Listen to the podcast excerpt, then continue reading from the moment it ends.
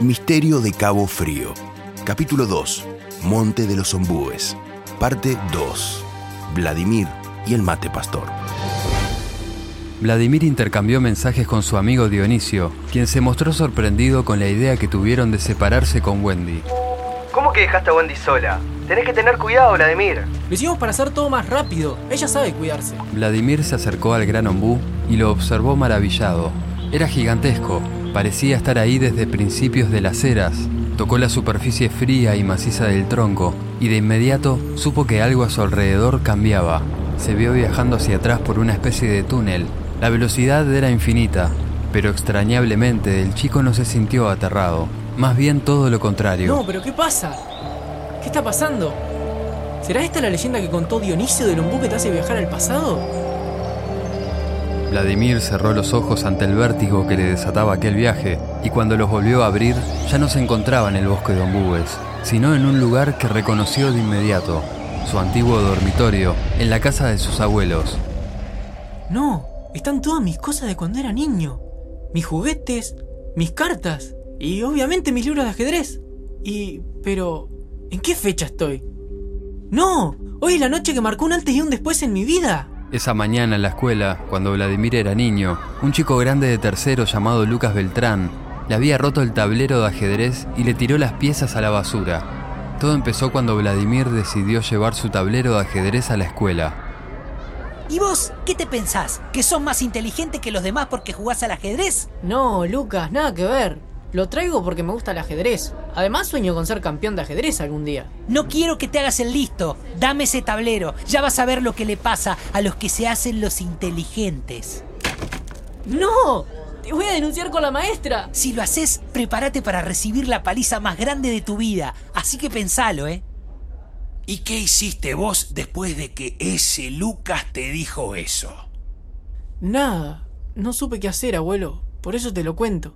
Necesito un consejo, una estrategia del mejor jugador de ajedrez del pueblo, de la persona más sabia que existe.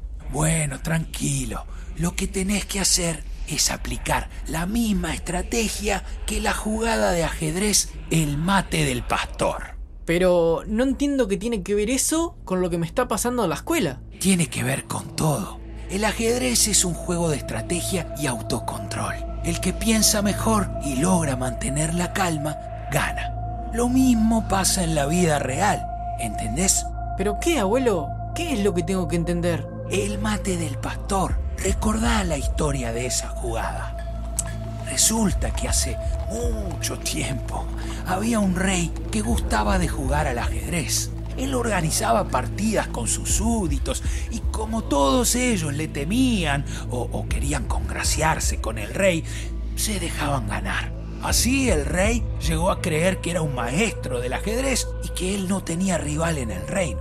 Pero un día, cuando volvió de cacería, vio que un pastor en una montaña jugaba al ajedrez con un tablero improvisado. Entonces el rey se acercó y lo desafió a una partida. Estaba muy convencido de que iba a ganar.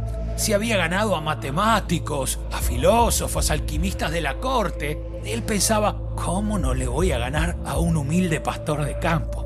El pastor aceptó el desafío y grande fue la sorpresa del rey cuando se vio vencido luego de apenas cuatro movimientos. Entonces mandó al exilio a todos sus viejos contrincantes y nombró al pastor maestro de ajedrez del reino. Y desde entonces, aquella mítica jugada es conocida como el mate del pastor.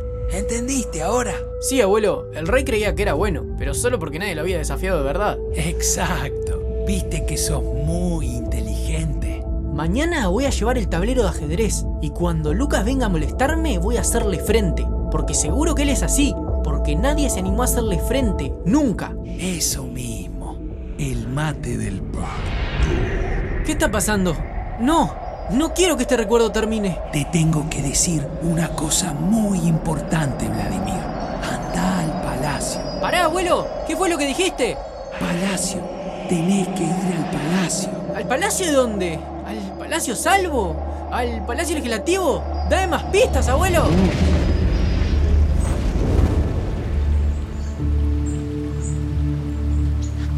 Vladimir se quedó pensando en lo que le dijo su abuelo. Se alejó de aquel místico lugar, aún incrédulo con lo que le pasó, y volvió al kayak a esperar a su amiga Wendy en silencio. Gracias por escuchar Misterio de Cabo Frío. Impulsaron este proyecto ANEP, MEC, UTEC y Plan Ceibal. Te invitamos a escuchar el próximo capítulo.